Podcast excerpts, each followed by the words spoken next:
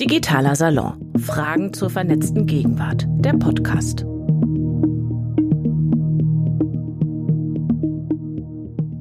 Herzlich willkommen auch von meiner Seite. Mein Name ist Katja Weber und ich führe euch durch den Abend. Fingerabdrücke, Textilfussel, Zigarettenstummel bzw. DNA wird es weiterhin geben und auch dicke Aktenordner, über die wir vorhin schon gesprochen haben, als Beweisstücke. Aber es ist eine Menge dazugekommen. Ihr alle produziert das unentwegt jetzt auch. Handy, Metadaten, Chats oder vielleicht äh, vom Täter in dem Fall selbst gesammelte Fitnessdaten. Das muss auch alles ausgewertet werden, wenn Verbrechen aufgedeckt werden sollen. Dafür braucht es die entsprechende Expertise. Die sitzt unter anderem hier vorne. Es braucht aber natürlich auch Regeln und Gesetzestexte, die dafür sorgen, dass nicht einfach alles, was ihr, was wir so produzieren an Daten, alles, was so aufläuft, durchleuchtet wird. Darum geht's heute Abend, wie immer mit einem Panel, das, glaube ich, sehr klar differenzierte Perspektiven zum Thema versammelt. Und äh, ja, wie gesagt, hoffentlich auch eure. Ihr seht, dort ist ein freier Stuhl, also kommt gerne nach vorne für eure Anmerkungen oder für eure Kritik. Die ist hier herzlich willkommen. Ich möchte euch die Gäste vorstellen. Klaus Landefeld ist da. Er ist der stellvertretende Vorstandsvorsitzende von ECO. Das ist der Verband der Internetwirtschaft, vertritt also die Interessen von einem ziemlich bunten Haufen, IT-Unternehmen, Online-Händler, Telekommunikationsunternehmen, Hard- und Softwareentwickler, lobbyiert in den politischen Raum rein, wenn Regularien, Verordnungen und Gesetze anstehen, aufgelegt werden, ergänzt werden. Auch darüber werden wir heute reden. Elisabeth Niekrenz will das auch, also in den politischen Raum hineinfunken, Gesetzgebung beeinflussen. Sie ist Juristin und Referentin bei der digitalen Gesellschaft und sie will eure, unsere Interessen vertreten, also digitale Bürger- und Verbraucherrechte stärken. Und Hubert Schuster ist da. Er leitet das Dezernat IT-Forensik beim Landeskriminalamt Berlin. Und diese Abteilung macht eben genau das, was wir heute Abend besprechen wollen. Sie sichert digitale Spuren und wertet sie aus. Und ich würde den Abend gerne zweiteilen. Wie immer tun wir ja so, als hätten wir ein Thema, was sich dann in so etwa ein Halbdutzend andere aufdröseln lässt.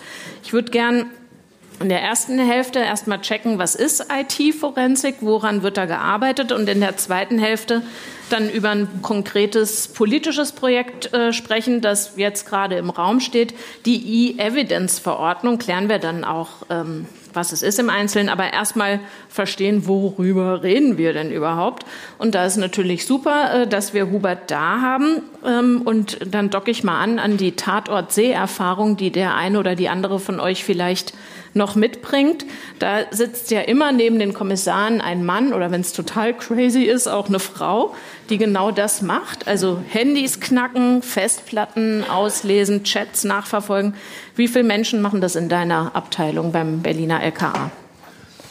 Ja, also erst auch mal guten Abend von mir. Ich muss noch eins sagen zum Stillsitzen. Ich hoffe nicht. Ich hoffe, dass auch aufgestanden wird und wir richtig diskutieren können und dann ins Gespräch kommen.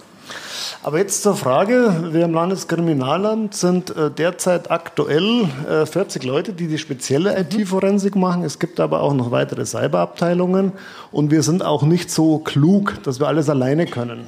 Das heißt, Untersuchungen im Datenbereich, Entschlüsselungen werden auch durchaus mhm. fremdvergeben an spezialisierte Firmen. Also ist die reine Anzahl der Mitarbeiter jetzt nicht so aussagekräftig. Mhm. Was genau machen die oder was habt ihr vielleicht aktuell auf dem Schreibtisch? Ja, also generell heißt äh, IT-Forensik, dass digitale Beweise erhoben werden. Also alles, was mit Daten zu tun hat, das kann vom Kühlschrank sein, von Alexa über Computer, PCs, Handys, Tablets, Playstations, Speicherkarten, alles, was es da so gibt im digitalen Bereich, das muss irgendwie gehandelt werden, wenn eine Straftat stattgefunden hat. Weil wir werden ja nur tätig vorrangig, wenn eine Straftat stattgefunden hat.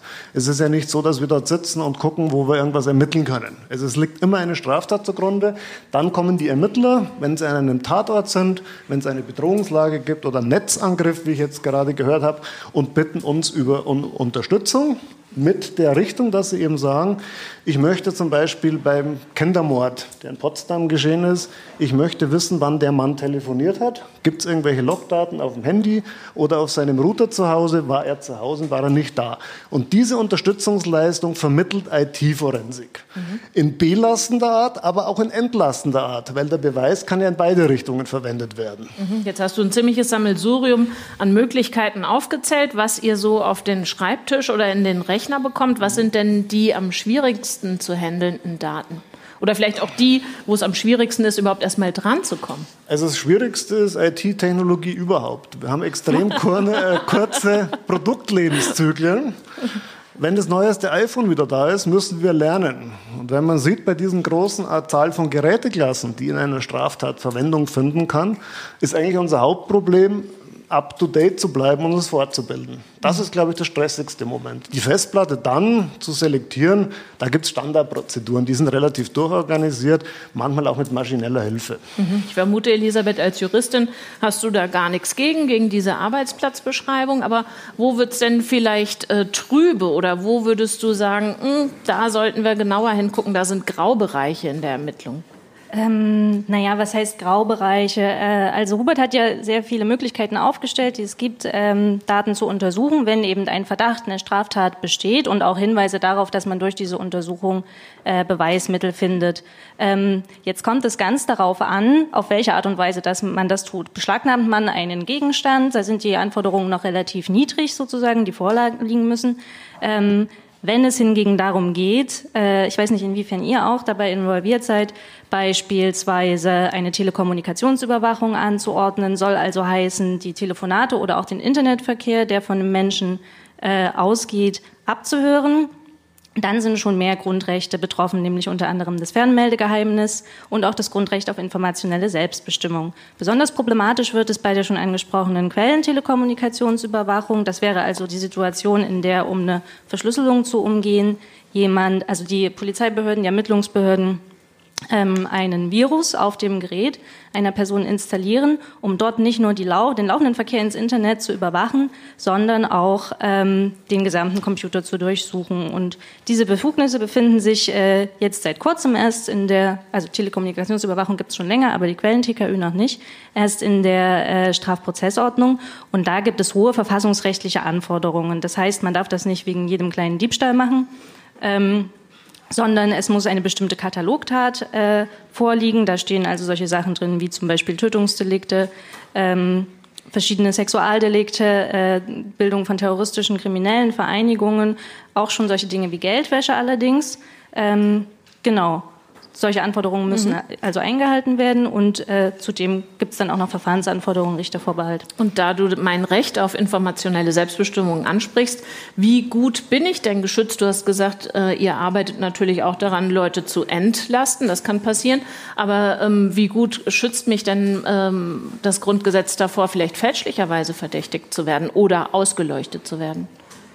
Also fälschlich verdächtigt werden, das kann im Prinzip immer passieren. Durch eine Verkettung von Umständen ähm, ist das prinzipiell immer möglich. Ähm, und deswegen schützt das Grundgesetz sozusagen davor, im Falle eines falschen Verdachtes ähm, ja, zum einen verurteilt zu werden durch den Indubio pro reo Grundsatz, dass ich aber auf Grundlage eines falschen Verdachtes komplett durchleuchtet werde, dass dabei auch empfindliche persönliche Daten, medizinische Daten und so weiter ähm, aufgenommen werden. Davor bin ich im, im, Prinzip nicht gefeit. Naja, es gibt aber auch eine Tatsachenschrank. Also es müssen schon Hinweise bestehen, wenn ich gegen jemanden vorgehe. Also ich kann nicht den Nächsten, der über der Straße vorbeiläuft und sagen, jetzt ermitteln wir. Also das wird vorher schon geprüft. Keine Frage, und das Ganze geht dann auch die Maßnahmen, die du gerade gesagt hast, gehen immer vorher zum Richter, weil sie genau an diesen Katalogstraftaten hängt. Das heißt also, wir haben eine Kette, polizeiliche Ermittler, meint dort untersuchen zu müssen, Staatsanwalt, Gericht. Und erst dann kommt ein Beschluss. Und das ist ein Filter, da bleibt auch schon einiges hängen. Mhm. Also ihr merkt schon, das wird ein Abend sein heute, äh, wo wir viel über Datenschutz reden. Eigentlich ist dieses Thema immer virulent bei jedem Salon. Manchmal versuche ich es auszuklammern. Heute, glaube ich, ähm, wird sehr viel drum gehen. Klaus, dich würde ich gern fragen, also um Handys ernsthaft knacken zu können und beispielsweise dann Bewegungsdaten nutzen zu können für einen Strafprozess, brauchst tatsächlich einiges Know-how. Hubert hat auch gerade geschildert, wie schwierig es ist, da up-to-date zu bleiben und sich neben der praktischen Arbeit auch ständig fortzubilden fortzubilden. Ähm, vertritt dein Verband auch Unternehmen, die sich genau darauf spezialisiert haben? Hubert sagte ja, er vergibt auch Aufträge an Dienstleister. Ähm Tatsächlich nein. Also ähm, die, das sind spezialisierte Unternehmen, die meistens ähm, äh, sich insbesondere mit den Strafverfolgungsbehörden äh, zusammenarbeiten. Ähm, leider auch mit Geheimdiensten und äh, da, da, ist das große Problem oft, dass die in äh, dann ihre Dienstleistung wieder international verkaufen und deswegen ist immer eine Frage, äh, wird das immer, äh, während dieses das Wissen, was da angehäuft wird, immer ähm, für die Richtigen verwendet oder oder auch ähm, für die Verfolgung von den Richtigen. Das ist natürlich immer sehr schwierig. Ähm, äh, grundsätzlich ähm, bei uns im Verband sind hauptsächlich äh, Telekommunikationsanbieter, äh, auch Gerätehersteller äh, und sowas drin. Also dieses Spannungsfeld ist natürlich sehr präsent, ähm, weil ähm, äh, auch eine Apple oder eine Samsung oder Huawei oder sowas ähnliches äh, natürlich äh, Verbandsmitglieder sind. Und da ist dieses Spannungsfeld natürlich sehr schnell da. Man denke an den, an den Prozess, den Apple in den USA geführt hat oder Microsoft ist auch ein Verbandsmitglied, ähm, das ähm, sehr sich permanent äh, in diesem Streit befindet, ähm, äh, was darf denn rausgegeben werden, was ist unter welchen Voraussetzungen insbesondere rauszugeben. Und das ist, das ist für, für uns Anbieter momentan die größte Herausforderung, gerade wenn man auch über Datenschutz redet oder eben über informationelle Selbstbestimmung. Wann darf denn eigentlich was rausgegeben werden, auf wessen Anforderungen? Und da tun sich, glaube ich, momentan sehr viele Strafverfolgungsbehörden noch etwas schwer, da eine Abgrenzung zu finden. Das muss man aber immer im internationalen Umfeld sehen. Mhm. Dann würde ich jetzt gerne mal einen Fall schildern, der sehr stark durch die Medien ging und viel, sicherlich vielen von euch noch im Gedächtnis. Im Herbst 2016 wurde in Freiburg eine junge Frau vergewaltigt, dann ermordet. Der Täter hat gestanden und im Prozess gesagt, er habe im Affekt gehandelt, er hätte gar nicht gesehen nachts im Park, äh, ob er da einen Mann oder eine Frau vom Fahrrad tritt. Ähm, dann wurde das Handy ausgewertet und anhand der Bewegungsdaten und anhand äh, der Fitnessdaten tatsächlich äh, rausgefunden, nee, der hielt sich da länger auf, der hielt sich da offenbar gezielt auf und das war keine Tat im Affekt, sondern eine vorsätzliche Tat. Ähm, geknackt hat sein iPhone 6S, das als sehr schwer zu knacken gilt, eine israelische Firma, die da offenbar hochspezialisiert ist. Würdest du sagen, äh, du sagtest ja, bei euch im Verband ist niemand, fehlt es in Deutschland an der entsprechenden Expertise? Du hast ja gerade beklagt, dass das international äh, mitunter etwas trübe ist. Ja, fehlt es an Expertise. Ähm, äh, also ich glaube, der Techniker würde sich noch so, den Bauch freuen, wenn du das Mikro etwas höher okay, hältst. Ja, okay. Ähm, äh, ich denke nicht, dass es ein, ein, Mangel an Expertise ist, aber man muss natürlich den, also tatsächlich den Israelis zugestehen, dass sie in diesem Bereich Sicherheitstechnik ganz weit vorne sind. Dass, ähm, äh, die haben auch ein wirklich spannendes System aufgebaut, äh, national, wie zum Beispiel Daten ähm, erfasst und verarbeitet werden können. Da hat man äh, ein ganz globales Big Data. Also in, in, Israel ist das immer so, dass, dass es eigentlich eins ist. Da gibt es diese Trennung zwischen dem, was ist staatlich, was ist militärisch, was ist Privatwirtschaft und so weiter. Das ist da mehr oder weniger eins und dadurch entstehen da sehr viele Firmen. Ähm, äh, die sich äh, darauf spezialisiert haben und die dann eben diese Zuarbeit auch laufen. Das ist bei uns sehr schwierig. Bei uns ist es wesentlich schwieriger, da, ähm, ich sag mal, auch an Aufträge zu kommen und deswegen ähm, mhm. Äh, gibt es hier sehr, sehr wenig Firmen, die sich darauf spezialisiert mhm. haben. Und äh, nochmal kurz, diese, diese Gemengelage, die du gerade geschildert hast, äh, militärischer, staatlicher, privater Sektor, ist aus deiner Sicht begrüßenswert oder bedauerlich, weil sozusagen Entwicklungshemmnis? Ähm, ist, ist vielleicht ein bisschen die falsche Frage. Also was wir immer wieder was feststellen. Nein, nein, nein, nein, nein, warte, ich, ich, ich werde es herausführen. Ja, kleinen Moment. ähm, nein, äh, das, ein, ein, großes Problem äh, momentan ist, dass sehr viele technische Entwicklungen eigentlich aus dem Bereich ähm, Überwachung kommen. Und wir müssen hier immer ganz klar trennen zwischen dem, was für Strafverfolgungsbehörden ähm, passiert und dem, was im Überwachungsbereich passiert. Ähm, mhm. Äh, wo es eigentlich um Informationssammlung geht, eben ohne Eingangsvoraussetzungen. Strafverfolger werden eben immer tätig, wenn es, wenn schon eine Straftat stattgefunden hat oder zumindest ein Verdacht darauf besteht. Also es muss zumindest einen Anfangsverdacht geben. Ansonsten passiert eigentlich in der Regel nichts. Also gibt zwar mittlerweile auch ein paar Tendenzen, die vielleicht in die falsche Richtung gehen, aber gut, okay, in, in der Regel ist das so. Ähm, bei Geheimdiensten äh, und bei, bei, bei flächiger Überwachung, wie wir sie heute haben, oder strategischer Überwachung, wie wir das nennen, ähm, da sieht die Welt ein bisschen anders aus. Und ähm, dafür werden sehr viele technische Entwicklungen gemacht. Ähm, äh, aber das hat auch dazu geführt, dass den Strafverfolgern oft weniger Daten zur Verfügung stehen. Ähm, äh, nehmen wir mal diesen, diesen äh, Dauerbrenner Vorratsdatenspeicherung. Bevor das erste Mal das in 2004 aufgekommen ist, hat sich keiner so richtig Gedanken darüber gemacht, was wird denn eigentlich bei den TK-Anbietern gespeichert. Ähm, äh, nachdem das dann diskutiert wurde, Daten müssen gespeichert werden, kam auf einmal die Frage auf, ja, was ist mit dem Rest? Und dann wurden nur noch die Daten, da kamen auch die Datenschützer natürlich korrekterweise um die Ecke, die hätten eigentlich viel früher kommen müssen, aber sind es halt nicht, ähm, und haben gesagt, nein, ihr dürft das alles gar nicht mehr speichern äh, als Anbieter, was anfällt, sondern es gibt klare Richtlinien, was gespeichert werden darf. Aus heutiger Sicht sehr gut, ähm, aber in 2004 war das neu. Ähm, Ergebnis für die Strafverfolger war, Sie hatten eigentlich weniger Daten, als sie vorher hatten, ähm, deutlich weniger. Und als es dann gekippt wurde vom Verfassungsgericht, war auf einmal gar nichts, oder nicht gar nichts, aber eine deutlich, noch deutlich reduzierterer Satz da. Und im zweiten Anlauf haben wir das jetzt ähnlich gehabt. Also ähm, es ist nicht immer gut äh, und äh, Verschlüsselung ist zum guten Teil, seit, seit den 90er Jahren eigentlich Verschlüsselungstechnologie ist kaum eingesetzt worden. Ähm, Ergebnis von Snowden war, dass Verschlüsselung auf einmal äh, populär wurde, dass HTTPS äh, verwendet wurde, dass das tatsächlich, äh, dass wir mittlerweile über 50 Prozent der der Verbindungen verschlüsselt haben. Äh, und auch hier ist es so, dass die Strafverfolgung darunter leidet, dass die Versch äh, also dass Verschlüsselung jetzt stärker ist, also jetzt aus Sicht der Strafverfolger, dass es immer schwieriger wird, auf die Daten zuzugehen, auf die Systeme zuzugehen, äh, die Rechnerdaten zu erlangen oder auch Smartphones oder so. Ähm, und hier ist, da ist so ein Zielkonflikt, da ist ein staatlicher Zielkonflikt da zwischen Strafverfolgung okay. und dem, was an der Da du mir meine falsche Frage nicht beantworten willst, würde ich sie gerne an euch zwei beide äh, nochmal weiterreichen, ob ihr, mein, ob ihr froh seid, dass in Deutschland äh, der Laden eben so läuft, dass die vorhin genannten Bereiche schön auseinandersortiert werden? Oder ob ihr denkt, ähm, also bei Elisabeth würde ich vermuten, sie sagt nein. Bei Hubert kann ich mir vorstellen, äh, er sagt äh, ja, das würde ich mir durchaus wünschen, dass wir mehr technische Möglichkeiten haben und Unternehmen, die diesen Dienst anbieten. Ich meine, Klaus hat mir erklärt, wie meine Sicht des Strafverfolgers ist. Ich will sie noch mal etwas ergänzend erläutern dazu. Ähm, man muss einfach sagen, bei den Providern wurden teilweise, ist es richtig, äh, gerade wenn man an große denkt, wie Telekom oder Vodafone, die haben mehr gespeichert, als wir jemals gewusst hatten, was wir gebraucht hatten.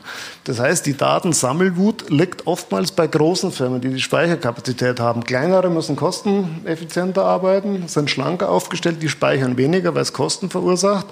Äh, aber das ist ja eingedämmt worden, auch durch dieses äh, Verfassungsgerichtsurteil. Und man geht auch davon aus, das ist auch, glaube ich, so ein Narrativ, dass alle hier, alle Verbrecher sind so super cybermäßig, die wissen alles, die verschlüsseln alles. Äh, ich sage mal, 90 Prozent der Verbrecher sind schlicht oder Normal-User. Das heißt, da kommt die Verschlüsselungstechnik oder das Botnetz überhaupt nicht zum Tragen oder hier Tor, Server, was man da so an Spielereien hat. Ähm, das heißt, äh, wir hatten eigentlich zu keiner Zeit einen großartigen Informationsdefizit. Und man muss auch sagen, und das ist auch eigentlich eine gute Zusammenarbeit, wir haben keine konfrontativen Verhältnisse zu Providern. Also einen Kindermörder zu fangen oder jemanden, der Kinder sexuell ausbeutet und missbraucht, da sind Provider auf unserer Seite. Ich muss auch mal Microsoft zum Beispiel äh, dort loben. Die arbeiten hervorragend dazu da und geben Erkenntnisse auch an uns weiter, wenn dort auf Servern Bilder gespeichert werden. Also diese Konfrontation, die gerne auch feuilletonistisch aufbereitet wird, so extrem ist die gar nicht. Elisabeth. Äh, ja, ich würde vielleicht zunächst noch kurz was zur Trennung zwischen Überwachung und Strafverfolgung sagen. Das ist rechtsdogmatisch natürlich ganz richtig. Das eine ist Gefahrenabwehrrecht, Polizeiarbeit, das andere eben Strafverfolgung, aber eben an vielen Stellen durchbrochen. Und ein Beispiel, was da vielleicht eine Rolle spielt, ähm, Straftatbestände wie die Bildung einer kriminellen Vereinigung oder die Bildung auch einer terroristischen Vereinigung ähm, haben natürlich stattgefunden oder finden statt, bevor eine Straf, also sind Straftaten, aber finden statt, bevor eine Tat in dem Sinne, äh, dass Menschen verletzt werden, Dinge gestohlen werden oder ähnliches geschieht. Wenn der Straftatbestand ist ja dann erfüllt, wenn ich sie bilde. Genau, wenn, das ja. meine ich ja. Also die Tat hat stattgefunden, aber eine Tat, bei der ein Mensch verletzt oder etwas gestohlen wird, die hat eben zu dem Zeitpunkt nicht ja, stattgefunden. Beim Botnetzangriff auch nicht. Da ist der Mensch nicht im Vordergrund. Wenn, da geht es ums Schutzgut nach der Rechtsdogmatik. Und es kann auch ein bedeutendes Schutzgut der öffentlichen Sicherheit und Ordnung sein, der Sicherheit, der Verkehrsfreiheit, der Internetfreiheit zum Beispiel. Das ist nicht um die Verletzung eines Menschen. Sicherlich. Nicht das Kriterium diese, Schutz, diese, Schutzgüter sind, diese Schutzgüter sind eben, da gibt es ja erhebliche verfassungsrechtliche äh, Diskussionen darüber, wie nah äh, Straftatbestände an den Schutzgütern ähm, sind. Aber Fakt ist doch, dass hier sozusagen etwas gestraft wird, was zunächst mal eine Befährdung ist und keine Schädigung. Was ich auch nicht in jedem Fall kritisieren würde, aber das Beispiel, auf das ich hinaus wollte, war das Verfahren gegen das Zentrum für politische Schönheit, mhm. ähm, das wegen des Verdachts einer kriminellen, der Bildung einer kriminellen äh, Vereinigung ähm, unter Verdacht stand. Und es gibt ja auch Vermutungen darüber oder Anhaltspunkte dafür, dass äh, da durchaus auch eine politische Gesinnung bei dem Staatsanwalt, der das veranlasst hat, eine Rolle gespielt hat. Und so ein Verfahren eröffnet dann eben ganz erhebliche Möglichkeiten zur Überwachung, die, wenn es ganz schlecht kommt und wenn böswillige Personen an der Stelle sitzen, an der die Entscheidungen getroffen werden, eben auch durchaus dazu beitragen kann, dass äh, politische Strömungen oder politische Bewegungen eingeschränkt werden. Ähm, ganz allgemein würde ich noch mal feststellen, dass es, wie ich meine, und das ist auch eine Debatte, die es schon lange vor allem in der Strafrechtswissenschaft, in der Kriminologie und auch in der Soziologie gibt, meines Erachtens ein Mentalitätsproblem gibt mit Strafverfolgung und Rechtsstaatlichkeit, das durchaus im politischen und öffentlichen Diskurs stattfindet und zum Teil auch bei den Strafverfolgungsbehörden. Äh, Europol äh, hat eine Konferenz äh, gerade bekannt gegeben, die im September stattfinden soll und deren Titel lautet ähm, Paradise Lost, Policing in the Age of Data Protection. Also das verlorene Paradies, Polizeiarbeit in Zeiten des Datenschutzes. Hm. Ähm, da muss ich mich ehrlich gesagt sehr wundern, denn so wie es im Rechtsstaat vorgesehen ist, und Rechtsstaat heißt nicht, dass der Staat auf Gedeih und Verderb die Begehung jeder Straftat verhindern bzw. jede Straftat aufklären und bestrafen muss, sondern Rechtsstaat heißt tatsächlich, dass der Staat sich an das Recht halten muss und die Gesetze wiederum sich an die verfassungsmäßige Ordnung halten müssen. Ähm, und an diesen Stellen habe ich zum Teil meine Zweifel, ähm, ob da eigentlich das Mindset, was vorhanden ist, das möchte ich auf gar keinen Fall auf sämtliche Strafverfolgungsbehörden oder sämtliche Menschen, die da arbeiten, ausdehnen. Aber ich denke, das ist bei der Wahl dieses Konferenztitels doch ganz gut aufgefallen, ob ähm, ja diese Voraussetzung von Rechtsstaatlichkeit da eigentlich noch im Blick behalten wird. Und das hat natürlich viel zu tun mit den medialen Diskursen. Straftaten sind aufregende Dinge. Ähm, es gibt auch sehr, sehr viele, äh, du hast den Tatort angesprochen, sehr, sehr viele fiktionale Programme. Ähm, äh, die sich mit Kriminalität und Straftaten beschäftigen. Und es gibt zum Beispiel eine ganz eindrucksvolle Erhebung, die ist noch von 2004 von Christian Feiber vom Kriminologischen Institut in Niedersachsen, der dargelegt hat, dass in der Zeit, in einem Zeitraum von zehn Jahren, in dem das Gesamtaufkommen an Straftaten sehr stark gefallen ist, die öffentliche Wahrnehmung darüber, ganz im Gegenteil lautete. Das heißt, viele Menschen haben gesagt, wir glauben, dass die Straftaten in den letzten zehn Jahren viel mehr geworden sind. Und er hat auch einen Zusammenhang festgestellt ähm, zur Mediennutzung der betroffenen Personen. Damals war das das Privatfernsehen, heute werden das andere Medien sein. Da sind wir dann bei der gefühlten Sicherheit, die ja auch genau. tatsächlich einfach von Politikern und nicht nur ganz am rechten Rand steht und täglich adressiert wird. Ja. Ich würde den Punkt, äh, den du mit dem äh, dem Auftrag äh, sozusagen von uns allen an den Staat, äh, Rechtsstaatlichkeit zu gewährleisten. Den Punkt würde ich gerne an euch beide nochmal weitergeben und fragen, ob ihr diesen Eindruck teilt, ähm, dass da eine Umwertung des Begriffes stattfindet. Also der Rechtsstaat ist ein hohes Gut. Da, deswegen bin ich auch Polizist geworden, weil ich diesen Rechtsstaat schützen will. Dass es mal ein schwarzes Schaf gibt, ja. Allerdings waren jetzt in dem Statement eigentlich nur ja, Behauptungen und Thesen. Ich frage mich mal, wo man das konkret festmachen kann, dass eine Grundrechtseinschränkung in wesentlichem Maße über die üblichen schwarzen Schafe hinaus stattgefunden hat in Deutschland. Naja, also ich glaube, man kann zum Beispiel das daran festmachen, dass strafprozessuale Ermittlungsbefugnisse ausschließlich ausgedehnt worden sind in den letzten Jahren und auch Straftatbestände naja, wurden nahezu habe, ausdrücklich hinzugefügt. Dann wird sonst der Polizei das weiß ich nicht. Tatsächlich, tatsächlich, tatsächlich, so tatsächlich hatten Polizeibehörden noch nie so viele Daten zur Verfügung wie heute und das Richtig. sehen wir ja auch sehr gut gut an diesem ja. Beispiel ähm, mit dem Täter in Freiburg, äh, bei dem man eben sogar Daten aus einer Fitness-App auswerten konnte, was ich jetzt an dieser Stelle für ziemlich unproblematisch halte. In einem Mordverfahren habe ich kein Problem damit, dass ein Gerät, was gefunden und beschlagnahmt wird, äh, auch ausgelesen wird. Man muss da eben die Verhältnismäßigkeit wahren. Man muss sich die Frage stellen, wird man demnächst sowas möglicherweise auch bei Verstößen gegen das Versammlungsgesetz äh, oder anderen Straftaten, bei denen es vielleicht ein bisschen fragwürdiger ist, anwenden. Ähm, ja, und also ganz klar, die Entwicklung des Strafprozessrechts und des Strafrechts geht seit Jahrzehnten in Richtung Verschärfung und nie in Richtung Entschärfung. Okay, dann würde ich äh, jetzt einfach noch mal ganz zugespitzt in der Frage äh, gern an dich und dann auch an euch äh, zwei beide ähm, so formulieren. Begünstigt, also machen wir mal einen Strich unter eure Debatte, begünstigt Datenschutz äh, Kriminalität? Also, steile These. Aber. Nein, das, das, ist wirklich eine sehr steile These. Aber ich sag's mal zu, aber nein, nein, ich muss einen Satz noch los, weil ich fand es nämlich sehr, sehr spannend vorhin, dass, dass es dieses, es gibt kein, nein, es gibt kein Defizit, äh, es gibt kein Defizit. Das finde ich immer so lustig, weil das BMI argumentiert die, äh, äh, das die ganze Zeit damit, dass, also aus dem Innenministerium wird permanent argumentiert, es gibt ein Defizit da drin, es wird immer schwieriger an die Daten zu kommen. Äh, wir sehen das auch nicht äh, von den Datenmengen her, ähm, aber das ist das Argument, warum permanent ausgeweitet werden muss und warum permanent neue Befugnisse da sein müssen. Wenn wir die aktuellsten Entwürfe sehen, wo es dann auch um äh, in Form Wohnraum, Wohnraumüberwachung, Verwendung von Trojanern und so weiter, dann auch für Verfassungsschutz und so weiter und so fort, ähm, um die gleichziehen zu lassen mit Polizei und so weiter und so fort ähm, gehen, dann kriegt man schon den Eindruck, dass, dass, äh, dass dieses Defizit gesehen würde, ähm, äh, was genau das, der, der Kritik dann äh, momentan offen steht, sagen Leute, ihr habt das Defizit überhaupt nicht. Ähm, und ähm, wenn wir jetzt äh, ja, also Okay, gut. Äh, gut ich nutze, genau. ich nutze die Denkpause und möchte von dir eine Antwort mit Ja oder Nein. Begünstigt Datenschutz Kriminalität? Das ist mir noch nicht gelungen, glaube ich, von einem von euch nur Ja oder Nein zu hören. Äh, man muss dem trotzdem vorausschicken, ja, dass wir eine ja geänderte Sicherheitslage haben. Wir haben inzwischen terroristische Bedrohungen, wir haben Anschlagsszenarien Wissen am Breitscheidplatz. Ja müssen wir aber mal festhalten und deswegen muss der Staat auch darauf reagieren. Das ist er, glaube ich, seinen Bürgern schuldig. In der Form sage ich, äh, in Teilbereichen, wenn einer was zu verheimlichen möchte, ist die Hürde höher, ja. Okay, danke. Am Ende äh, hat er tatsächlich kein das Gesetz ja. momentan, wo das nicht begründet. Also für die ganzen Verschärfungen sind immer Terrorismus, äh, Kindesmissbrauch und so weiter. Das ist immer die Sache und die Fallzahl ist minimal und verwendet werden die Erweiterungen dann dafür. Wir sehen das ja an den Anfragen äh, für ganz reguläre Kriminalität, sage ich mal, irgendwo ähm, oh, Betrug, sonst was und so weiter und so fort. zitiert, wo wir ran ja, dürfen. Natürlich, ja, genau. Geldwäsche das ist, unter anderem. Geldwäsche ist ein Zusammenhangsdelikt. Da liegt immer ein Ursprungsdelikt dagegen. Okay. Gucken wir uns den Katalog da muss ich jetzt mal Fuß in die Tür stellen. Das könnt ihr an der Hochschule der Polizei oder in einem äh, juristischen Seminar besprechen.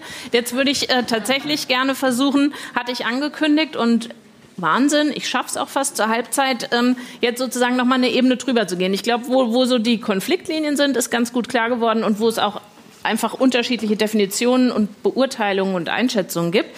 Jetzt würde ich gerne über ein Ding reden, das heißt E-Evidence-Verordnung. Ist ja so, ähm, es klang auch schon in der Einführung an, die Server stehen nicht unbedingt da, wo eine Straftat begangen worden ist.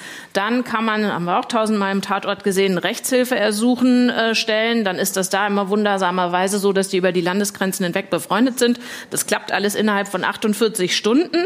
In der Tat ist das, glaube ich, nicht so, sondern ein sehr viel langwieriger langwieriger Prozess. Deswegen hat die EU, eigentlich gute Idee, so eine E-Evidence-Verordnung beschlossen. Es soll eben geregelt werden, wie solche Daten innerhalb der EU und auch dann äh, später mit weiteren äh, Staaten ausgetauscht werden, auf kurzem Wege. Wie oft, Hubert, kommt es denn vor, dass ihr Fälle nicht weiter bearbeiten könnt, weil Daten aus einem anderen Land fehlen und dann erstmal der Amtsschimmel wird?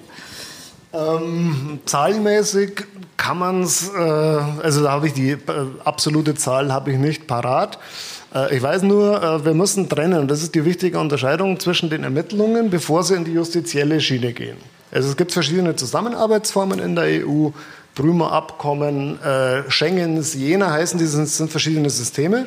Dort können Daten bis zu einer gewissen Tiefe abgefragt werden. Man bittet dann die Polizei in Italien, äh, schaut mal bei dem Mafia-Boss, was der auf dem Konto hat. Das sind normale polizeiliche Anfragen, die bearbeitet werden können. Das geht relativ schnell. Wenn es aber um tiefere Untersuchungen geht und wir sind dann schon gerichtsanhängig, dann sind wir in justiziellen Rechtshilfeabkommen und das kann dauern, weil da wird alles aktenmäßig gemacht, geht über die Justizbehörden und wird dann wieder. Kommt rein. äh, zurückgespiegelt. Also es gibt hin und wieder Fälle, oder lassen Sie mal rein gerade. Ja. ja. Ui. So, davon lassen wir uns jetzt nicht äh, abhalten. Ja. Also es gibt äh, hin und wieder sicher den Fall, wo es etwas länger dauert. Das ist in Ordnung. Was heißt denn etwas länger? 14 Tage? Ähm, es gibt Fälle, die werden drei Jahre hin und her geschoben, bis man Antwort bekommt. Also zum Beispiel weiß man in, nach England, die brauchen immer sehr lange bei Rechtshilfeersuchen. Insofern vermute ich, diese E-Evidence-Verordnung ist eine, auf die du sehnsüchtig wartest. Nein. Nein? Ähm, ich war also kürzlich in Brüssel und habe da mit den Verantwortlichen gesprochen, genau zum Thema E-Evidence. Das Ganze wird ja seit drei Jahren schon hin und her gewälzt äh, bei der EU. Es gibt die üblichen parteilichen Lager, sagen wir mal rechtere oder strammere Regime wie Österreich, äh, wie noch die Regierung dran hat, dementsprechend Ungarn. Die wollen immer mehr, die Deutschen wollen immer weniger. Brüssel ist aber zurzeit gelähmt durch die Neuwahl der Kommission. Suchen die Leute dort, so arbeiten Beamtenapparate, das letzte Jahr eigentlich danach, dass man eine Anschlussverwendung in der nächsten Legislaturperiode bekommt. Und man muss ja auch erahnen, wo der Wind herweht politisch, wie er noch gar nicht feststand, dass von der Leyen jetzt zum Beispiel Kommissionsvorsitzende wird. Und deswegen hat sich de facto eigentlich im letzten halben Jahr außer politischen Schaukämpfen bei der Ausfertigung, außer einer schnell hingegebenen Stellungnahme des Rates, aber des alten Rates noch vor dem Kommissionswechsel, nicht viel getan. Und wenn wir Arbeitspapiere des Parlaments. Genau, da gibt es viele. Und äh, wenn man etwas macht, muss das Hand und Fuß haben und es sollte dann mal verabschiedungsreif sein. Im Europaparlament wissen wir, dass alles anders rauskommt, als reingeht, deutlich anders. Und wenn wir etwas in einer Verhaltenssicherheit hätten, was uns weiterhelfen würde und was effektiv wäre, ja, gerne, aber in der derzeitigen Form kann man da noch gar kein Urteil drüber geben, weil das noch zu sehr Rohbau ist. Also zitiere ich mal Katharina Barley aus ihrer Zeit als Bundesjustizministerin, die sagt, die E-Evidence-Verordnung verstößt gegen die im Grundgesetz geschützte Privatsphäre. Hat sie da recht, Elisabeth? Absolut. Ähm, also ich möchte es noch mal kurz zusammenfassen. E-Evidence-Verordnung heißt, eine Behörde aus einem anderen EU-Stand kann an einen Provider gehen, zum Beispiel an einen deutschen Provider, sagen wir Posteo, datenschutzfreundlicher E-Mail-Provider, und sagen, ihr gebt uns jetzt ähm, diese und jene E-Mails, die möchten wir herausbekommen. Dazu ist nicht erforderlich, dass die deutsche Justiz das in Ordnung findet. Dazu ist nicht erforderlich, dass die deutschen Justizbehörden das überhaupt dürften nach den Befugnissen, die sie es haben. Und es ist auch nicht erforderlich, dass es sich um eine Straftat handelt, die in Deutschland überhaupt strafbar ist. Nach das heißt, eines letzten Referentenentwurfs, wo noch nicht darüber befunden werden kann. Nach Stand sowohl, nach Stand sowohl des Ratsentwurfs als auch des Kommissionsentwurfs. Das ist der Ist-Stand. Und das ist ja auch genau das, was gewollt ist. Das soll das, heißen. Nein, das ist genau der entscheidende Punkt. Ich wünsche mir auch nicht die in der also ursprünglichen Form, die E-Evidence-Verordnung.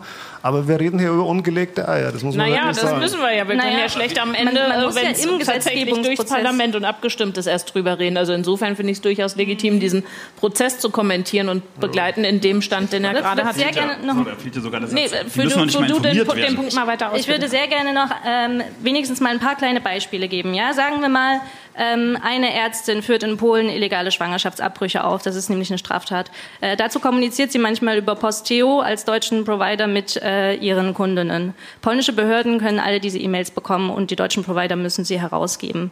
Ähm, das zweite Beispiel, leider habe ich äh, viele aus Polen heute dabei. Das bietet sich ein bisschen an, ähm, weil es ja auch gerade ein Verfahren gibt, ähm, ein Vertragsverletzungsverfahren wegen Problemen mit der Rechtsstaatlichkeit. Es ist in Polen verboten zu sagen, dass das polnische Volk oder Staat ähm, am Holocaust beteiligt gewesen wäre. Wenn wir uns also einen Historiker oder eine Historikerin vorstellen, die an diesem Thema arbeitet, dann könnten auch dessen Daten, wenn sie bei, ähm, auf einem Google-Server zum Beispiel in Irland liegen, beschlagnahmt werden. Ähm, Im Prinzip ist der Gedanke dieser Verordnung im digitalen Bereich so, als würde man Ländern wie Ungarn oder anderen erlauben, in Deutschland Hausdurchsuchungen durchzuführen. Und Rechtsschutz gegen solche Maßnahmen kann ich dann nur in diesen Staaten erhalten. Ähm, das heißt, ein Grundrechtsschutz fällt tatsächlich, wie Frau Barley gesagt hat, völlig flach. Da möchte ich widersprechen, gerade am Beispiel Polen. Da hat natürlich das äh, äh, neue Regime hat damals gegen Verlage Strafanzeigen gestellt, auch eben wegen Holocaustleugnung, wegen Beschmutzung des polnischen Volkes. Da gibt es ja Straftatbestände. Die wurden alle eingestellt, weil wenn ich in ein anderes Land gehe, habe ich den Rechtsschutz sehr wohl da, weil die polnische Behörde muss ja auch Posteo irgendwie rankommen und das muss ja dann in Amtshilfe ja, wieder strecken lassen. Das, und diese die Voraussetzungen, ja die werden, nein, wird sie nicht, die werden immer hier geprüft. Das ist der gleiche Fall beim österreichischen Strafzettel, den vielleicht einer oder andere im Urlaub bekommen hat. Wenn dort ein Lenker drinnen steht, ist eine Konstruktion aus dem österreichischen Recht, den gibt es in Deutschland nicht. Wenn dieser Begriff hier nicht da und vorhanden ist, wird hier nicht weiterverfolgt. Das ist tatsächlich Dann genau bin ich falsch. aber tatsächlich auch irritiert, weil alles, was ich bisher äh, drüber las, äh, ist tatsächlich das, was Katharina, äh, Elisabeth jetzt nicht Katharina Barley, sondern Elisabeth Niekrenz gerade zusauszusammengefasst hat. hat Deutschland widersprechen, äh, widersprochen mit, der, mit Frau globale, weil eben genau die, keine Regelung stattgefunden hat. Wie, wie gehe ich damit um, wenn dieser Fall eintritt, weil wir auch keine Verfahrensvorschriften haben? Aber die Frage der, also hier muss man ja auch noch ein bisschen trennen. Also als, als Anbieter wären wir zum Beispiel verpflichtet, die Daten rauszugeben. Der, der E-Evidence ist ja erstmal dafür da, dass ähm, äh, Strafverfolgungsbehörden aus einem Land in einem anderen Land Daten anfordern können von den Anbietern. Äh, Im Übrigen nicht nur von Telekommunikationsanbietern. Jeder, der Daten speichert und Daten vorhält, äh, wäre hier betroffen. Ähm, die könnten sich zum Beispiel auch an Toll Collect wenden oder sowas ähnliches mhm. für, für Mautdaten, die bei uns nicht verwendet werden dürfen. Also ein gutes Beispiel, weil, weil eben äh, Daten abgefragt werden könnten, die, die unsere eigenen Strafverfolgungsbehörden nicht abfragen können und die auch nicht verwendet werden dürfen. Also selbst sowas wie Vorbehalte, welche Daten überhaupt rausgegeben werden dürfen oder sowas, wären umgangen von der Verordnung. Das ist ein großer Kritikpunkt an dieser Verordnung.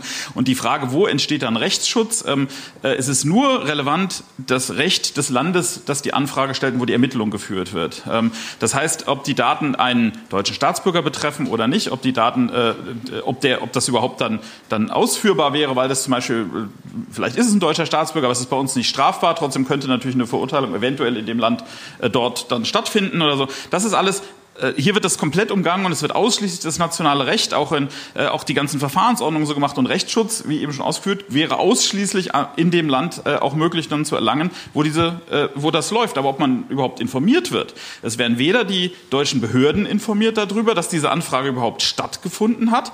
Ähm, es ist auch selbst für umfangreiche Daten, zum Beispiel komplette Cloud-Daten oder sowas, auch von Unternehmen, wären ausschließlich, äh, in diesem Fall dann natürlich mit Richtervorbehalt, aber es wäre ein Richtervorbehalt aus dem anderen Land. Also die Frage, ähm, wie, wie weit geht das? Es ist auch nicht in jedem Land so organisiert, dass es mit den Gerichten so läuft wie bei uns. Äh, ist, wenn, das, wenn die Abfrage zum Beispiel für Staatsanwaltschaften möglich wäre in dem jeweiligen Land, auch ohne Richtervorbehalte oder sowas, dann darf die Abfrage gemacht werden und dann wären, müssten wir beauskunften als, äh, als äh, jemand, der die Daten vorhält. Äh, und das ist das ist das Problem hier eigentlich. Es wird Elisabeth komplett hat jetzt schon ein paar äh, Berufszweige oder, oder ähm, Sachverhalte angesprochen, wo das sehr kritisch sein kann. Natürlich würde mir noch einfallen, mein Berufsstand, Journalistinnen und Journalisten, die investigativ arbeiten, Whistleblower, Aktivisten ähm, die können sich das alles so, wie ihr es geschildert habt, nicht wünschen. Ich habe auch in einer Stellungnahme deines Verbandes gelesen, die Wahrnehmung und Verantwortung hoheitlicher Aufgaben wird auf Privatunternehmen abgewälzt.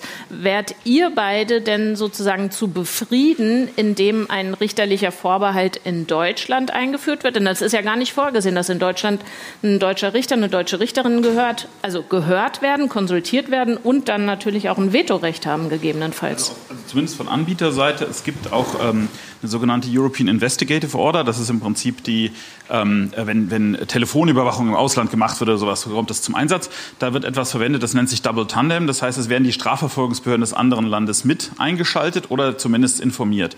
Bei den ähm, sogenannten MLEDs, also diese, diese ähm, äh, Kooperationsverträge, die existieren, wo Daten rausgehen werden, sind auch immer die Behörden des anderen Landes involviert. Die prüfen, ob es nach den, äh, nach den Vorschriften des, des Ziellandes, lassen wir so ausdrücken, ähm, auch überhaupt strafbar wäre, ob die Daten rausgeben, ob die in dem Umfang rausgegeben werden dürfen. Wir haben ja Kernbereichsschutz zum Beispiel, Kernbereich äh, private Lebensgestaltung. Das gibt es in den anderen Ländern nicht. Äh, das heißt, äh, wie das sichergestellt wird äh, in, durch Filterung, durch äh, Verwertungsverbote oder sowas ähnliches, ähm, äh, es ist nicht sichergestellt. Die, die können damit gar nicht umgehen. Dann ja. würde ich Elisabeth gerne fragen, welche Art von E-Evidence-Verordnung würdest du denn gutheißen? Denn dass die äh, ähm, Provider und oder dass einfach die Datensätze ausgetauscht werden und zugänglich sind, in einem begründeten Verdacht äh, wirst du ja nicht in Abrede stellen. Also was würdest du dir denn da noch reinwünschen?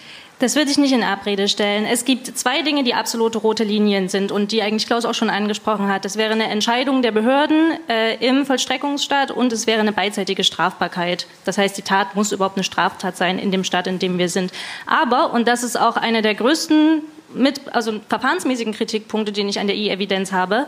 So ein Verfahren gibt es schon und das hat Klaus auch gerade dargestellt. Es ist nämlich tatsächlich nicht so, dass wir bisher nur ähm, bilaterale, multilaterale Rechtshilfeabkommen haben, sondern es gibt die Europäische Ermittlungsanordnung. Vor einigen Jahren hatten nämlich die EU-Behörden schon mal dieselbe Idee und haben gesagt, wir müssen das beschleunigen. Lasst uns also ein Verfahren schaffen. Damals haben, waren auch insbesondere viele Referenten des Bundesjustizministeriums sehr engagiert dabei, in dieses ähm, Regelwerk sozusagen notwendige Schutzmechanismen hineinzuschreiben. Deswegen haben wir jetzt ein Regelwerk mit einer beidseitigen Strafbarkeit bis auf einige Katalogstraftatbestände. Da steht sowas wie Terrorismus drin, die besonders schlimm sind und eben die Situation, dass man Double Tandem sozusagen an die Behörden im Vollstreckungsstaat es schickt und die es dann vollstrecken. Okay, so, die Umsetzungsfrist. Ganz kurz, du meinst, wir brauchen das Ding gar wir nicht? Wir brauchen das nicht. Die Umsetzungsfrist für diese ähm, ich meine, es ist eine Richtlinie, jetzt bin ich nicht ganz sicher, die ist 2017 abgelaufen. Das heißt, wir haben jetzt dieses neue Instrument seit noch nicht mal vollen zwei Jahren in Kraft. Es hat noch keine Evaluierung stattgefunden und es gibt eigentlich noch keine, ja, gefestigten Erkenntnisse darüber, wie gut das funktioniert und nicht. Und ich schaffe doch nicht ein Rechtsinstrument für sowas und überlege mir dann alle fünf Jahre wieder ein anderes, bevor ich überhaupt getestet habe, was Phase ist. Könntest du dein Nicken artikulieren? Mein Nicken artikuliere ich in der Form, dass sich über den E-Evidenz Brüssel sich bisher gedrückt hat. Was ist im Falle, wenn Posteo Nein sagt? Gibt es dann eben Vollstreckungshilfe ja, oder Voll Vollstreckungsmöglichkeit ja, im Vollstreckungsstaat? Ja, genau das war ja der Streitpunkt. Und zur europäischen Ermittlungsanordnung, ähm, ja, die gibt es, aber die Prüfung findet statt. Also die findet sogar, sage ich mal, sehr arbeitsaufwendig statt und dauert manchmal ich meine, wir müssen mal ganz klar sagen, wo, wo, aber worum geht es hier eigentlich? Es geht eigentlich darum, was bei E-Evidence gelöst werden soll, ist das, was auch innerdeutsch zum Beispiel eben ohne richterliche Anordnung läuft. Also eine Abfrage von Bestandsdaten im Regelfall das, was tatsächlich hunderttausend oder millionenfache Anfragen sind, einfach nur zu wissen, wer steckt hinter dieser Te äh, Telefonnummer zum Beispiel. So, und diese Abfrageform soll jetzt auch paneuropäisch möglich sein. Und da geht es um reines Volumen, dass man eben jetzt hier die, äh, dass man sagt, nein, das kann nicht so kompliziert sein. Es soll nicht immer, dass die, die, äh, die Polizeidienststellen des Ziellandes noch involviert werden äh, oder welche Behörde auch immer des Ziellandes, weil das dann dieses Volumen, ähm, es gibt Schätzungen der EU-Kommission, die sagt, die Anfragezahlen werden sich ungefähr ungefähr verdoppeln. Das ist im Rahmen dieser E-Evidence-Sache gesagt worden, bei den Providern, wenn die anderen Ländern auch anfragen dürfen. Und ähm, das, ist, äh, das ist eben genau das Problem. Wir reden hier über, über ähm, zig Millionen Anfragen, die da reinkommen und die standardisiert, idealerweise automatisiert beantwortet werden sollen für diese einfachen Fälle. Das ist eigentlich das, Haupt, das, Haupt, das Hauptargument, was nicht, nichts löst, was die Rechtsstaatlichkeit oder die äh, Sache angeht, aber der, das ist der Hintergrund. Das muss man auch mal gesagt haben. Diese einfachen Fälle müssen aber nicht unproblematisch sein. Wenn wir Verbindungsdaten nehmen, sagen wir, ich weiß nicht, ähm, jemand möchte wissen, wer war äh, auf Demonstrationen beim Christopher Street Day in Polen, wo es zu Auseinandersetzungen gekommen sind. Ähm, ja, das ist sogar ganz, ganz nein, das, ja. ja, nein, es, wir haben dieses Thema regelmäßig. Also wenn ich zum Beispiel sehe, als, als Provider in Spanien sind Kombinationen von Anfrageformen, da ist auch normal, dass zum Beispiel Zellabfragen in großem Umfang gemacht werden, dass äh, eben auch über längere Zeiträume, wer war, war, war wann wie wo eingeloggt, auch so Linienverfolgung, äh, wo ist, äh, was ich, entlang einer Autobahn oder sowas, das kann da an Massen rausgegeben werden. Bei uns völlig unzulässig, diese Anfragen auch nur zu machen. Und jetzt auf einmal soll das dann auch zulässig, also die spanischen Behörden dürften genau das Gleiche bei uns auch abfragen was unsere Behörden gar nicht dürfen. Also im Rahmen von E-Evidence sind Anfragen zulässig und Kombinationen und Daten, die abgefragt werden können, die eben in Deutschland gar nicht abgefragt werden dürfen von unseren eigenen Polizeidienststellen, die dürften dann die Ausländer abfragen. Bevor du reagierst, Elisabeth, will ich noch mal ganz kurz sagen, ich verstehe, dass ihr äh, fasziniert zuhört, wenn sich hier die Experten äh, miteinander auseinandersetzen. Aber vielleicht wollt ihr äh, eine Frage stellen, was ergänzen oder sagen, nee, noch mal kurz zurück hier, den Punkt, da hab, seid ihr drüber gehudelt, äh, das möchte ich noch mal ausführlicher haben. Dann äh, gebt mir bitte ein Handzeichen oder noch einfacher, kommt nach vorne. Willst du kommen? Sogar mit Fächer, Profi-Zuschauerin. Nein, ohne. Hallo. Hi. Stell dich doch gerne kurz vor und sag, von wem du was wissen möchtest oder vielleicht möchtest du auch nur einfach was reinwerfen. Ja, okay, also ich heiße Diana und ich arbeite in einer Behörde und zwar im Berliner Landesverwaltungsamt, was an sich jetzt nichts mit dem Thema zu tun hat, aber Thema Digitalisierung und auch Verwaltungsprozesse bei mir eine ganz große Rolle spielen, weil ja mehr und mehr die Berliner Verwaltung digitalisiert werden soll. Jetzt sind mir so ein paar Punkte aufgefallen, die würde ich gerne vortragen. Und zwar mhm. ein Punkt ist tatsächlich, dass wir über Straftaten reden, die begangen worden sein müssen. Und da hast du ja anfangs gesagt, das Thema ist unter anderem auch äh, Kinderpornografie. Es hat sich aber beispielsweise leider ein Trend entwickelt, und zwar der, dass äh, wenn Eltern Kinderbilder hochladen, zum Beispiel beim Ausflug am Strand, dass die heruntergeladen werden, auf nicht-europäische Surfer geladen werden und dort zum Verkauf angeboten werden. Und wir reden hier nicht von Bildern, die obszöne Gesten irgendwie darstellen, sondern wir reden hier Poolparty mhm. oder da hat sich jemand ein schönes Kleid angezogen und sich vorgestellt. Was ja an sich keinen Straftatbestand ja darstellt, aber trotzdem für diese Zwecke missbraucht werden. Und da würde es mich mal interessieren, weil es sich ja auch, wenn man so die Medien verfolgt oder auch Dokumentationen sieht, auch sich um viele nicht-europäische Server handelt. Russland, China oder generell auch Übersee. Und da würde es mich mal interessieren, weil da funktioniert ja die EU-Richtlinie nicht. Was passiert denn da? Ein anderer Punkt ist, der mir auch auffällt, das Thema Polizei an sich ist in einigen Ländern Landessache. Jeder Bundes, jedes Bundesland entscheidet es für sich. Wenn ich mir jetzt die Kritiken höre, finde ich die auf der einen Seite sehr spannend. Aber selbst wenn es jetzt umgesetzt wird, auch so wie du das gerne haben möchtest, wie sollen es 16 Bundesländer das unter einen Einklang bringen, wenn Polizei von jedem Bundesland in irgendeiner Form mit anderen internen Verwaltungsvorschriften gesteuert wird? Oder was würdet, was würdet ihr euch vorstellen als Verbraucherschützerin und auch als Kriminalbeamter wie Polizei und auch Verwaltungsstrukturen verändert werden müssen, um jetzt nicht Wochen oder gar Monate lang auf eine Anfrage einer anderen Behörde antworten zu müssen, was bestimmt viele, viele Sachen auch erheblich erleichtern würde. Ich sage nur der Fall Amrit, wo auch viel, viel Behörden sagen, mit äh, Behördenversagen mit dabei waren in Bezug auf Kommunikation untereinander. Welchen Fall? Anis Amri oder genau? Genau, Anis Amri. Mhm. Ähm, ich glaube, ihr zwei beide seid gefragt. Also was ist, wenn die Server im außereuropäischen Raum stehen? Ähm, da könnte man auch noch mal im Hinblick auf die USA und die EU sprechen. In deinem Beispiel war es eher Russland und China. Da kannst du vielleicht reagieren, Elisabeth. Genau. Ähm, so hart das ist, da kann man zumindest auf den Weg, den wir hier besprechen, Datenherausgabe vom Provider, gar nichts machen mit einem Server, der in Russland steht. Die Alternative wäre, äh, sozusagen Abkommen zu schließen. Also es gibt, ich bin, bin mir ehrlich gesagt nicht sicher, inwiefern es multilaterale Rechtshilfeabkommen gibt. Das wäre dann sozusagen der lange Weg tatsächlich, russische Behörden mit einzuspannen. Ähm, kann ich mir vorstellen, dass sie gut mitarbeiten bei Kinderpornografie, weiß ich aber nicht. Ähm, vielleicht auch nicht.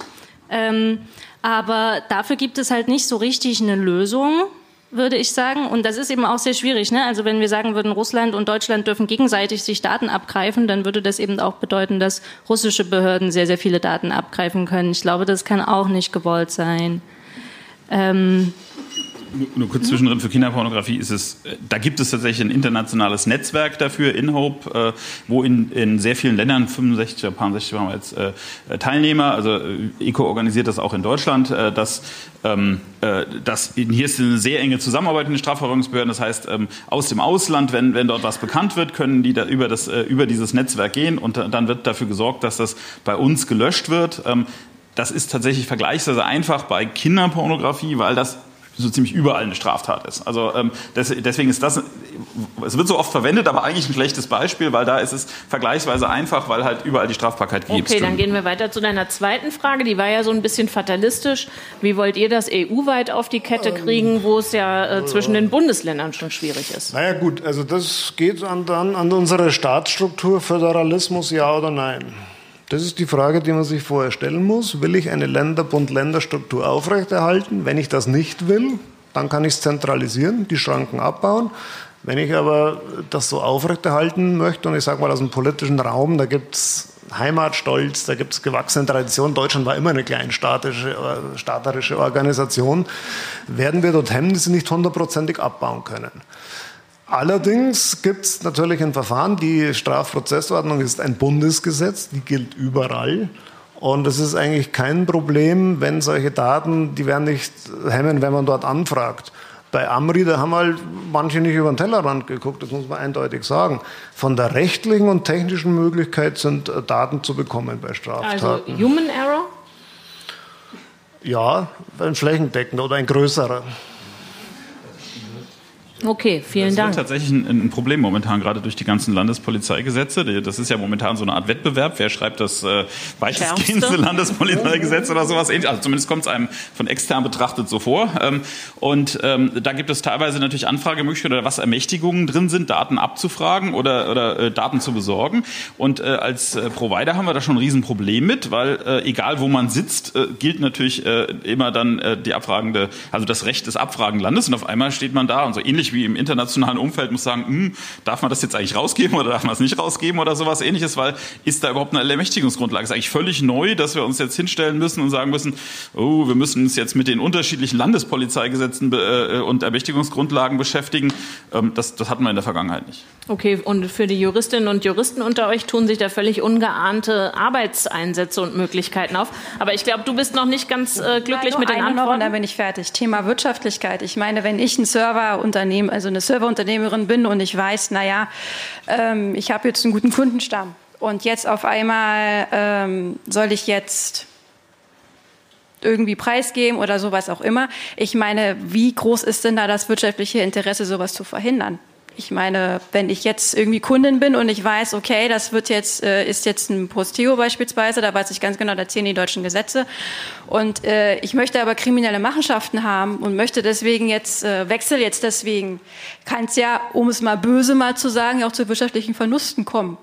Wenn ich einfach merke, meine Kunden laufen mir weg aufgrund der und der Gesetzesgrundlage wie es ja in einigen Fällen, wenn man ein bisschen weiter denkt. Wie groß ist denn da jetzt der das wirtschaftliche Interesse, sowas aufzuhalten wegen möglicher Kunden, wegen möglichen Kundenverlusten? Klaus, das ist, glaube ich, eine Frage an den Verband. Ja, ja, schon. Äh, irgendwie, gut, ich meine, es wird ein bisschen unterstellt, dass man sein Geschäftsmodell auf äh, Kriminelle oder Straftäter abgestellt hat oder so, die äh, den Dienst bevorzugt nutzen würden. Ähm, das ist mir jetzt nicht bekannt. Meistens äh, sind die darauf abgestellt, dass man Leute, die eben äh, ein erhöhtes Interesse an Datenschutz oder an Schutz ihrer persönlichen Daten haben, ähm, äh, von daher habe ich bis jetzt noch nie gesehen, dass irgendjemand wirklich in Massen äh, Kunden weglaufen durch eben jetzt so eine Gesetzesänderung. Ähm, das wäre auch eigentlich, also es wäre, glaube ich, widersinnig. Ähm, dafür ist, glaube ich, auch der Anteil Straftäter viel zu gering in der Bevölkerung. Diana, vielen Dank. Ich würde gerne fragen, gibt es weitere Fragen, Ergänzungen? Wollt ihr noch mal irgendwo vertiefen? Na, wer sagt als erster was? Du. Okay, dann nutze ich die Zeit deines Ankommens, äh, doch noch mal eine Frage an vielleicht an euch drei zu äh, richten. Es gibt ja, das ist jetzt glaube ich hinlänglich klar geworden, sehr ungleiche Rechtsstandards beim Datenschutz. Ließe sich das überhaupt irgendwie nivellieren oder würde das für Deutschland, wir haben es ja dargestellt, äh, sehr ausgeprägter Datenschutz, Schutz der Privatsphäre, informationelle Selbstbestimmung, würde eine Nivellierung zwangsläufig ein Absenken unserer Standards bedeuten?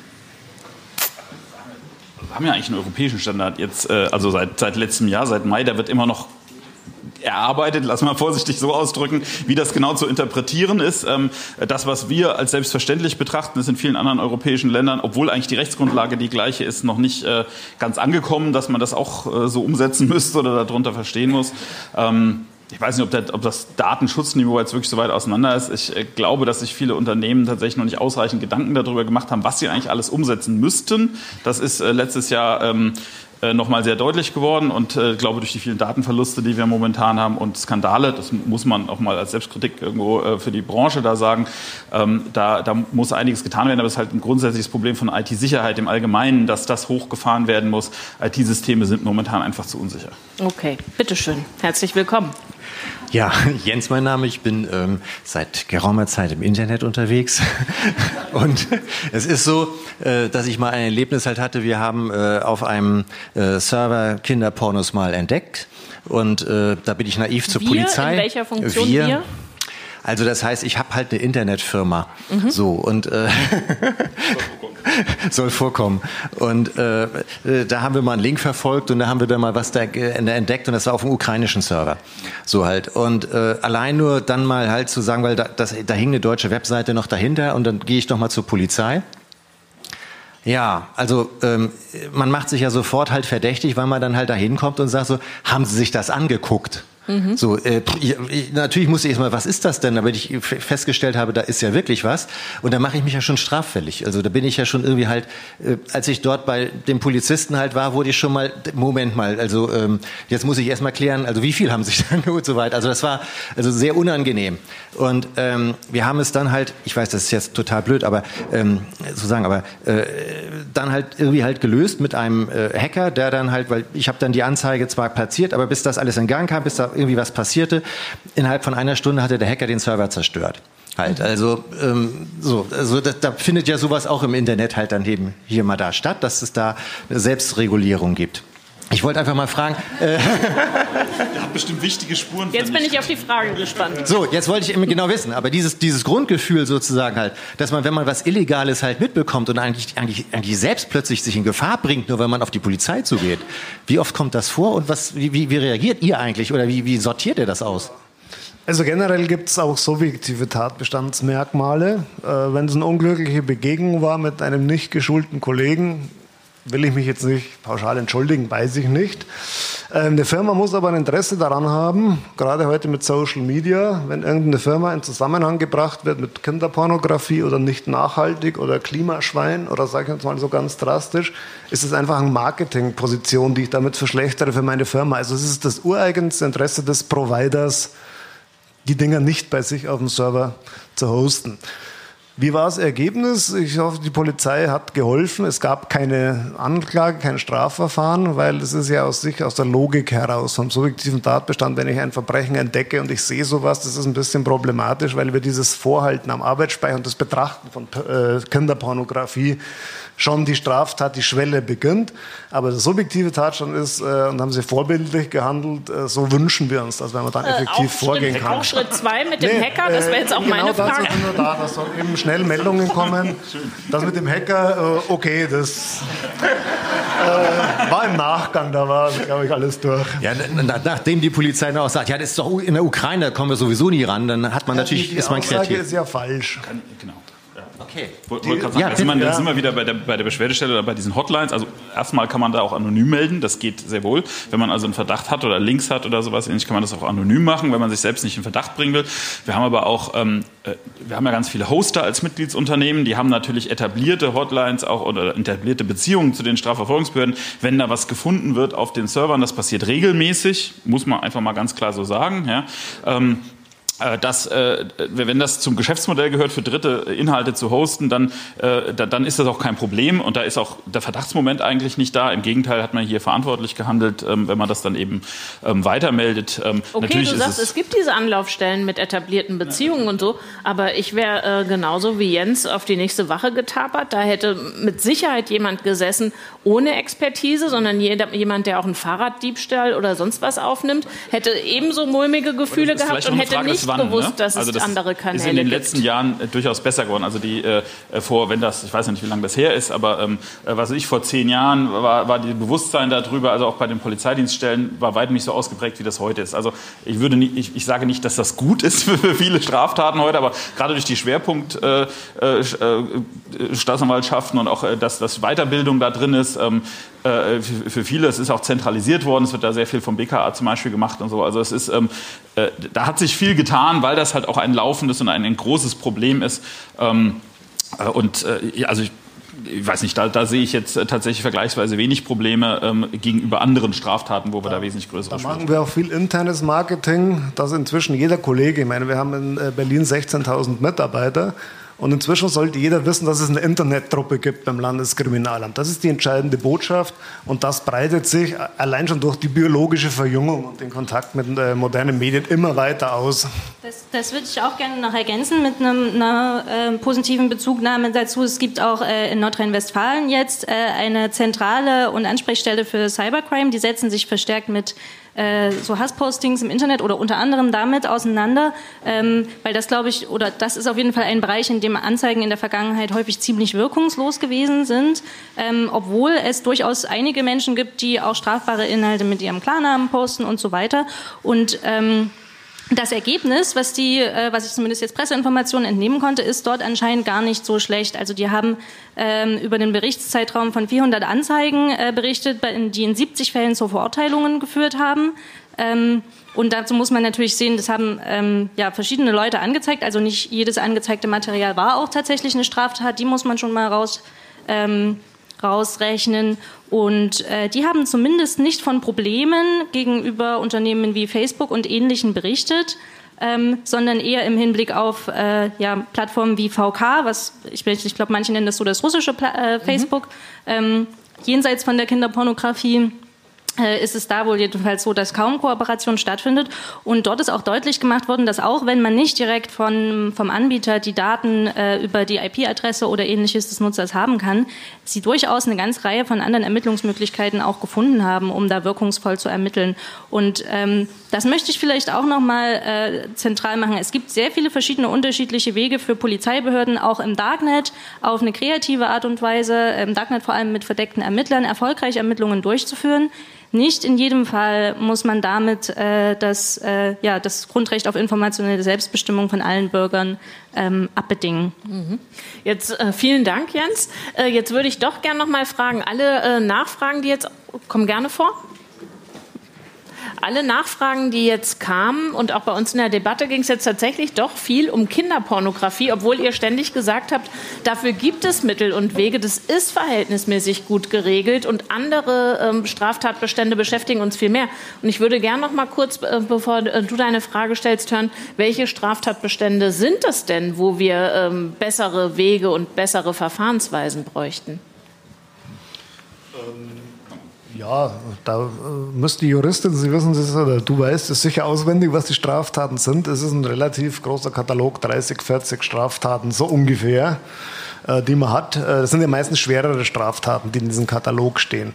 Beim 100b jetzt, oder? Die ganzen 100er Paragraphen, okay. Äh, die man da geregelt hat. Und für alle, die das gerade nicht wissen, mit den Im ganzen Strafgesetzbuch im Paragraph 100 mit den Buchstaben danach stehen alle Tatbestände, wo datenmäßig eingegriffen werden darf. Aber wo die besonders schwerwiegenden Wo würdet ihr sind? euch äh, international etablierte Verfahren wünschen? Wo wäre das hilfreich? Weil von Klaus und von euch habe ich ja gehört, äh, im, im Bereich Kinderpornografie gibt es ja Wege, die beschritten werden. Gut, äh, wir haben jetzt äh, Berührungspunkte zum Beispiel nach Russland. Da gibt es in manchen Fällen offenbar auch staatspolitisches Interesse, dass eben gewisse Täter ausgeliefert werden und andere nicht. Aber da müsste man wahrscheinlich mit Herrn Putin reden und die außenpolitischen Beziehungen neu ordnen.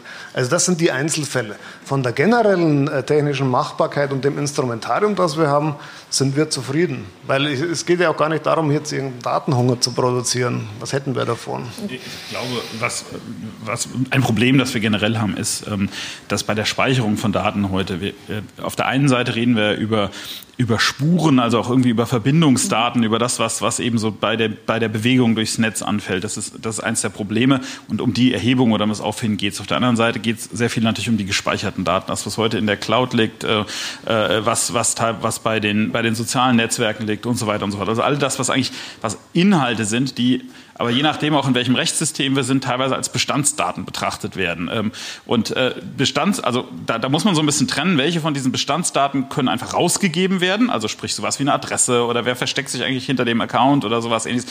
Das betrachten wir zumindest als relativ unproblematisch, ähm, äh, weil eine Frage, hat man ein Recht auf Anonymität, das ist nochmal, das ist eine ganz andere Diskussion. Bei einer, äh, bei einer Straftat sehe ich das nicht. Ähm, aber ähm, äh, wenn wir bei anderen Inhaltsdaten, ja, wenn wir darüber reden, wer hat, äh, was ich, seine Foto, seine Fotosammlung, sein, sein Tagebuch, sonst was und so weiter, da wo wir auch im, in, ich sag mal, in der, äh, in, in der physikalischen Hausdurchsuchung ist, eventuell sogar Verwertungsverbote haben und sonst was, das dann einfach über einen Kamm geschoren alles rauszugeben oder vielleicht sogar aus manchen anderen Rechtssystemen, das alles äh, noch nicht mal oder nur bedingt unter Richtervorbehalt steht bei der Rausgabe oder sowas ähnliches. Da wird's dann ganz kritisch und da muss noch viel, also gerade in der internationalen Diskussion, viel gelernt werden, das zu differenzieren oder wirklich richtig rauszukriegen, welche Art von Daten äh, hat denn welches Schutzniveau? Nehmen wir zum Beispiel Bewegungsprofile. Was haben die für ein Schutzniveau äh, im Vergleich zu wer hat wem angerufen? Aber aus so einem Bewegungsprofil kann ich ja viel mehr über das, über das Leben der Person äh, lernen. Also hat das ein höheres Schutzniveau als, äh, als was ich nur der Eigentümer einer Telefonnummer oder, oder Verbindungsdaten, wer mit wem telefoniert? Oder ist es das Gleiche? Und da haben wir noch keine ausreichende Diskussion darüber und keine Festlegung. Bitte schön und herzlich willkommen. Ähm, hallo, mein Name ist Rainer Rehak. Ich bin Informatiker vom Forum Informatikerin für Frieden und gesellschaftliche Verantwortung. Hallo. Ähm, und ich habe eine Frage bezüglich der, des Bezugs von der E-Evidence-Verordnung und zum Beispiel dem deutschen Grundrecht auf die Ver äh, Gewährleistung der Vertraulichkeit und Integrität informationstechnischer Systeme. Das ist ja ein bisschen so weitergehend als so Datenschutzrecht, wo es oder, oder informationelle Selbstbestimmung, wo es nicht um die Daten, sondern um den Systemschutz selber geht.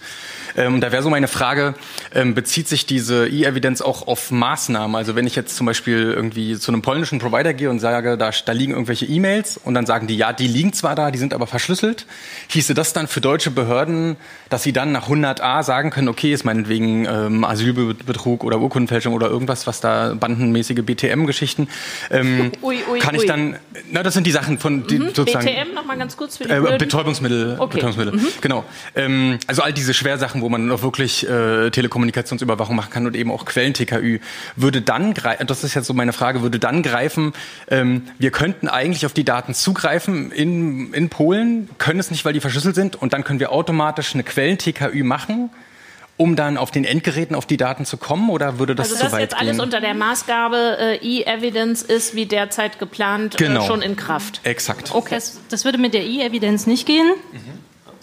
Also das, nee, das geht eigentlich schon mit genau. Investigative das Order. Geht also das ist etwas, was, was schon eigentlich schon gelöst ist, weil das ist natürlich genau der schwere Teil, der wurde zuerst gelöst. Jetzt geht es halt, wie ich vorhin schon sagte, um diese Massengeschichten, äh, wobei diese Trennung, glaube ich, bei Cloud-Daten und bei, also wirklich bei den gespeicherten Sachen, die auch unter E-Evidence jetzt fallen, weil das nicht richtig klargestellt wurde in der Investigative Order, wie man damit eigentlich äh, umgeht. Ähm, das wird als Bestandsdaten betrachtet, aber das sind halt Bestandsdaten mit einem höheren Schutzniveau. Aber diese laufenden Überwachungen, Ausleiten von E-Mail, alles was, was ähm, Kommunikationsinhalte sind, also von der Trennung äh, anders als, äh, als die Metadaten außenrum, aber die Kommunikationsinhalte, die kann man auch, ähm, zu, auch in laufenden Verfahren schon über die Investigative Order bekommen, aber halt immer unter der Maßgabe, dass die, die lokalen Behörden davon wissen. Die eigentlich, in der Regel ist es so, dass, es, dass die das umsetzen, also die sorgen dafür, dass das umgesetzt wird. Das wird auch über die eingereicht ähm, und die prüfen dann aber auch, darf das weitergegeben werden, ähm, bevor das dann, bevor das rausgeht. Also wenn zum Beispiel ähm, eine, was ich, irgendeine ausländische Behörde beim deutschen Provider anfangen, das wird dann über das BKA geleitet, die haben das zentral organisiert für die Investigative Orders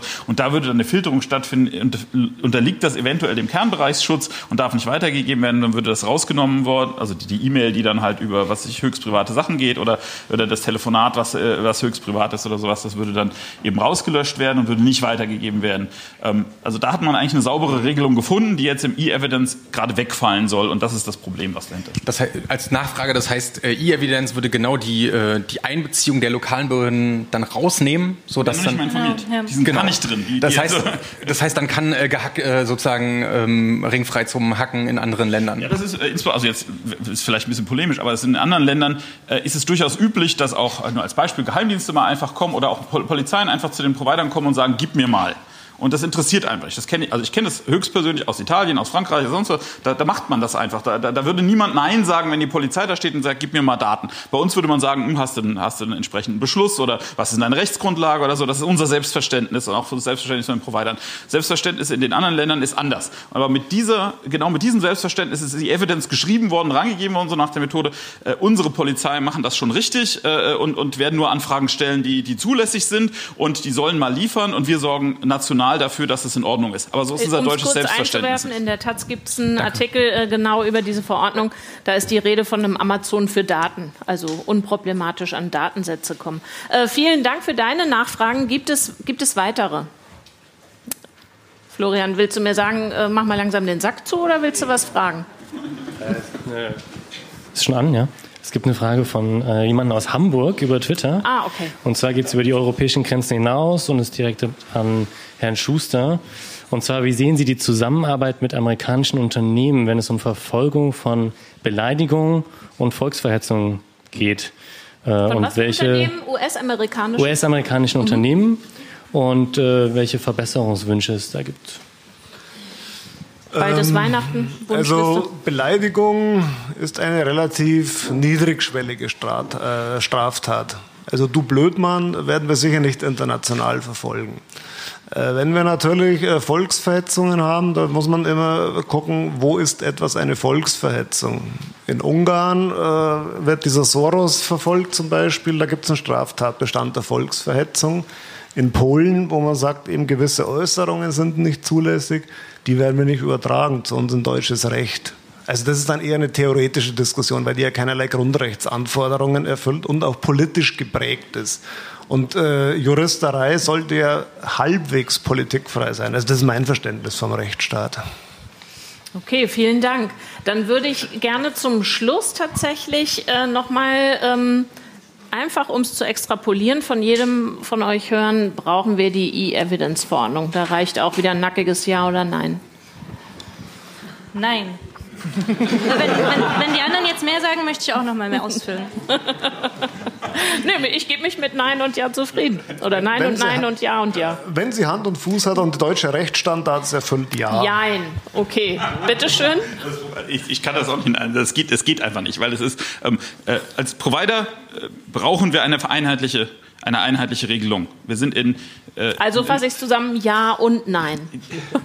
Das, äh, manche Sachen kannst du nicht auf ein Ja-Nein reduzieren. So funktioniert das einfach nicht. Ja? Wir sind hier in, in, Single Market tätig, wir sind international tätig, wir müssen sogar die Dienste international anbieten. So ist, so ist das europäische Recht. Und äh, da brauchen wir auch eine, eine einheitliche europäische Rechtslösung dafür irgendwo. Nur so geht es nicht. Okay, also jetzt kannst du auch noch mal Die europäische Ermittlungsanordnung, aka European Investigative Order, ähm, bietet eigentlich alles, was man auf eine rechtsstaatliche Art und Weise sich von der E-Evidenz wünschen kann. Das ist der Stand jetzt. Das hat äh, das Justizministerium mit Mühe ausgehandelt. Da sind Grundrechte einigermaßen geschützt. Ähm, wir brauchen auf keinen Fall, bevor wir das evaluiert haben, ein neues Prinzip. Okay, vielen Dank äh, euch für die engagierte Diskussion. Vielen Dank euch fürs Mitdenken und Nachfragen und Schwitzen hier im Raum.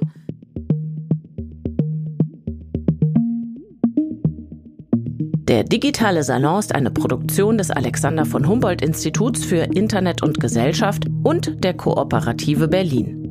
Weitere Folgen des digitalen Salons als Podcast findet ihr auf iTunes und Spotify. Auf YouTube außerdem alle Folgen als Video.